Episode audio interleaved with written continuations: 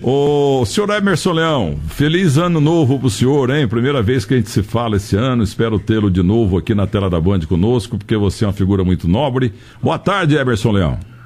Boa tarde, Milton. Boa tarde à, imensidão dos seus ouvintes aí, dos seus fãs, admiradores. E dizer que passei um ano tranquilo, sem muita movimentação, sem muito exercício e só se restabelecendo, né? Do que você já sabe e estou bem agora, estou melhorando, estou subindo e já estou meio liberado para algumas coisas. Mas, Leão, é, isso aí surpreendeu porque você é um cara fisicamente absolutamente perfeito. Ao longo da tua carreira. É verdade. Eu, eu lembro, eu lembro o quê? Eu não lembro de nenhuma contusão tua. Você era imachucável. O que, que aconteceu? É a, é a idade que o tempo escangaia? Não é a idade, não, porque você é mais velho que eu, não está escangalhado. Eu estou escangalhado, sim. Ô Milton, sabe o que, que é? é? O médico mesmo me falou, você só está operando agora pela sua musculatura, porque senão isso ia acontecer, se fosse normal, uma pessoa normal, isso ia acontecer há 20 anos atrás, mais ou menos, entendeu?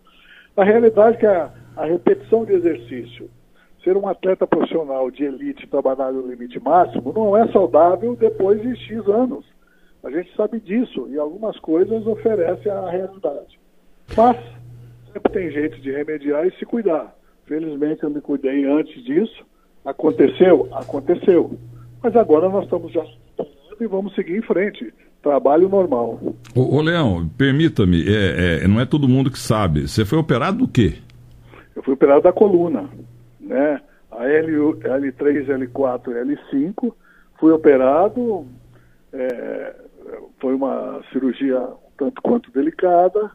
Demorei umas quatro horas na mesa e coloquei seis, seis é, parafusos de titânio mais duas placas. Então, quer dizer, não foi só um negocinho para tirar uma infecção ou tirar uma obstrução.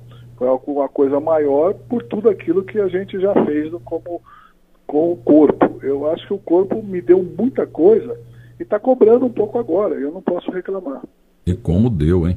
É, eu queria que você citasse o nome do médico, viu? Porque sem médico não tem jeito, viu? Sem, sem hospital não tem jeito. E sem professor não, não, não tem jeito. Quem é o médico que te operou durante quatro horas?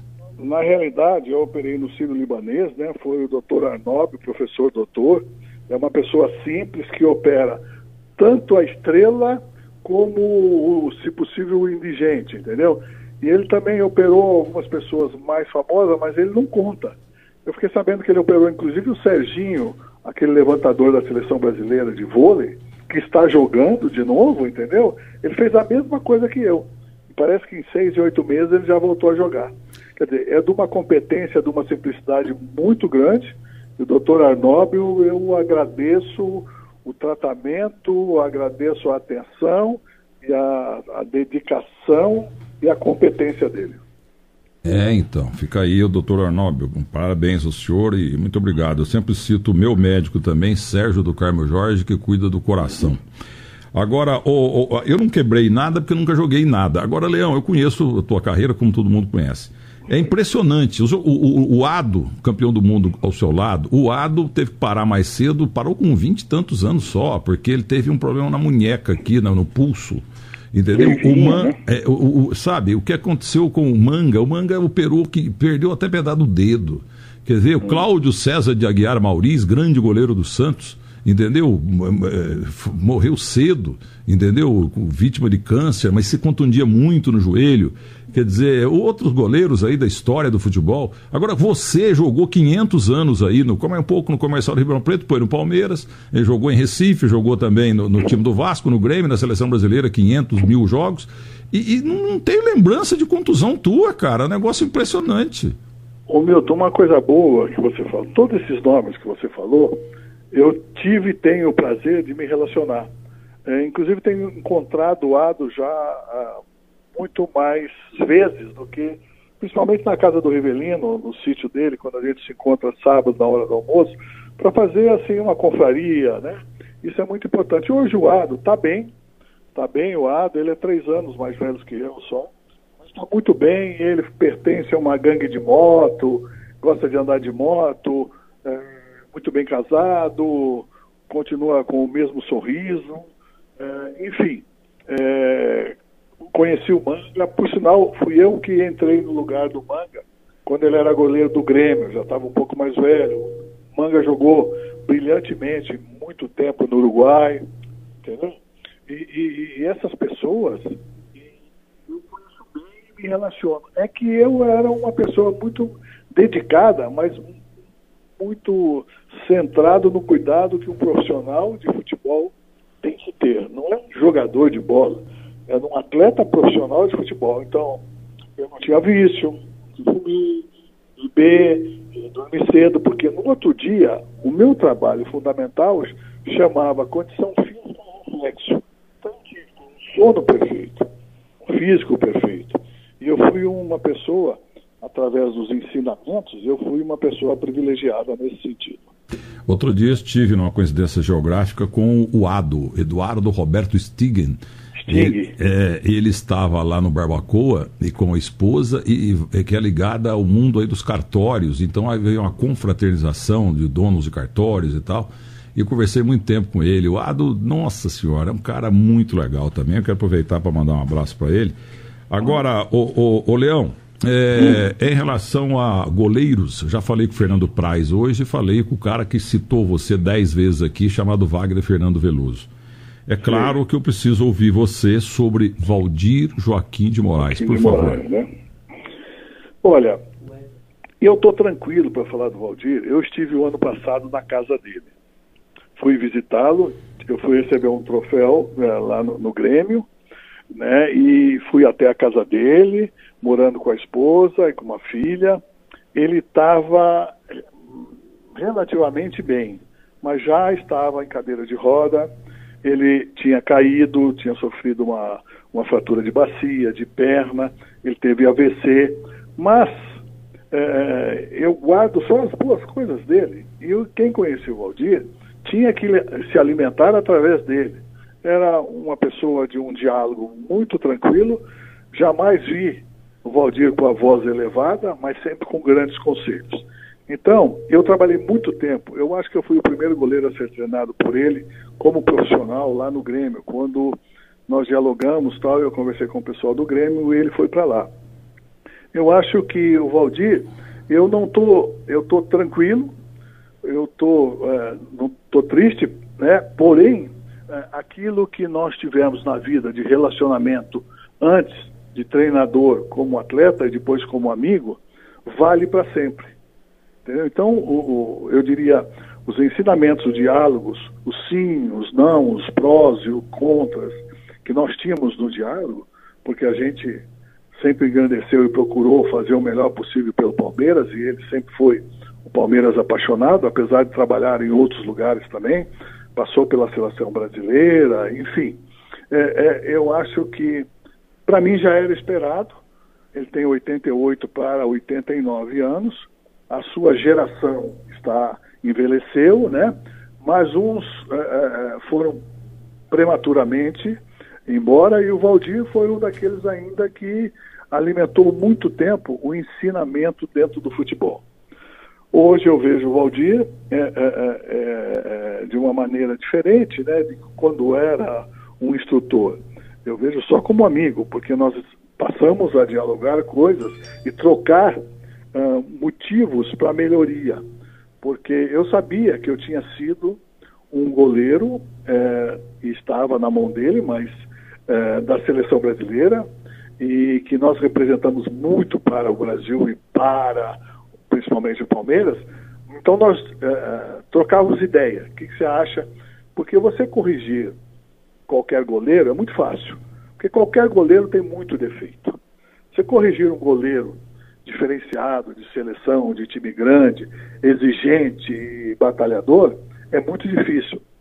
Se corrige com detalhe, se corrige com a conversa e com o diálogo com, no detalhe. E nós fazíamos isso todo dia, Milton. Então, por isso que eu acho que eu convivi mais com o Valdir do que propriamente a família dele, porque ele viveu longe da família. Ele viveu só em São Paulo, a maioria, 90, profissionalmente, 90% dele foi aqui.